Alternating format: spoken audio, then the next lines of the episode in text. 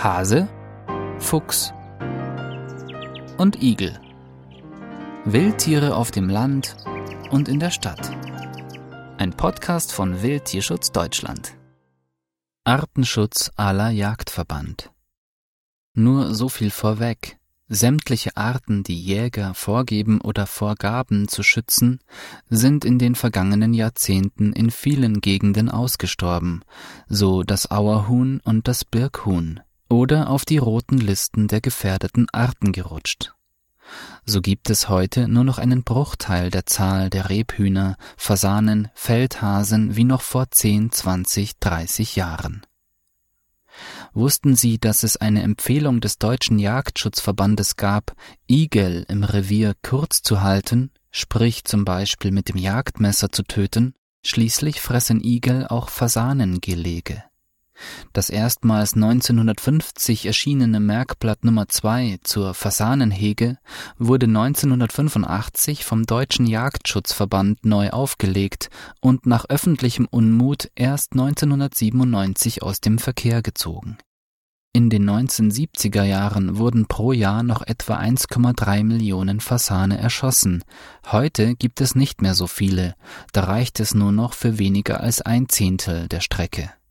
Und das, obwohl in den vergangenen 50 Jahren wohl zigtausend dieser Tiere für die Jagd gezüchtet und ausgesetzt wurden, wohl wissend, dass über 90 Prozent die ersten sechs Monate nicht überleben.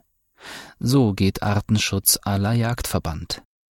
Artenschutz aller Jagdverband war auch lange die Jagd auf Greifvögel. Als diese 1970 verboten wurde, prognostizierten große Teile der Jägerschaft ein regelrechtes Schreckensszenario. Der Bestand der Greifvögel würde bedrohlich ansteigen, sie würden Singvögel und Kleinsäuger in Deutschland binnen weniger Jahre gänzlich ausrotten. Sogar eine Bedrohung für den Menschen wurde allen Ernstes propagiert und man müsse die Greifvögel weiterhin unbedingt bejagen, um deren Bestand zu regulieren, da sie keine natürlichen Feinde hätten, so die Jagdbefürworter. Seit über 50 Jahren nun dürfen Greifvögel in Deutschland nicht mehr bejagt werden, und bis heute hat sich nichts von den furchterregenden Weissagungen bewahrheitet. Die Natur braucht den Menschen nicht als Regulator.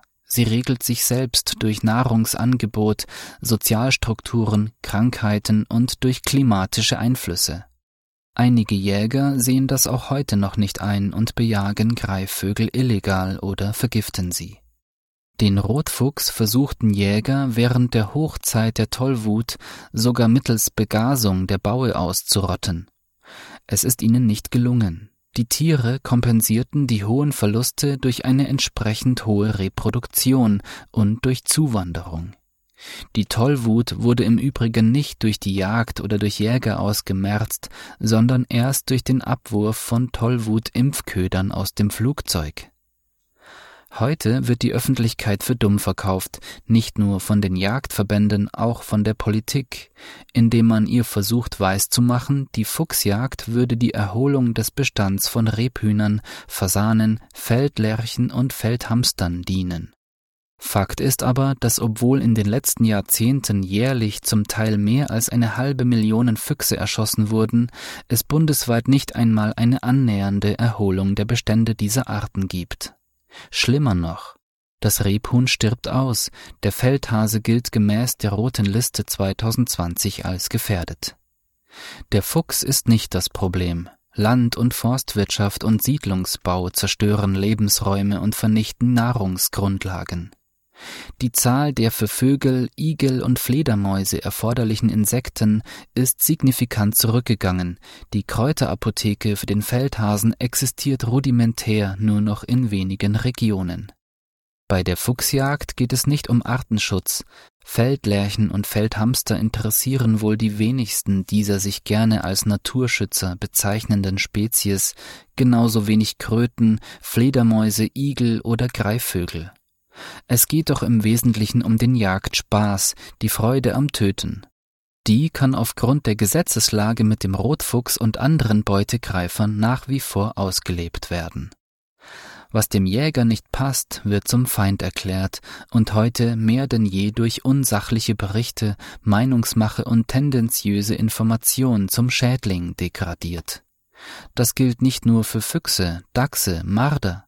In den letzten Jahren sind die Jagdverbände auf diese Art und Weise zunehmend erfolgreich beim Marderhund, beim Waschbären und auch bei der Nilgans.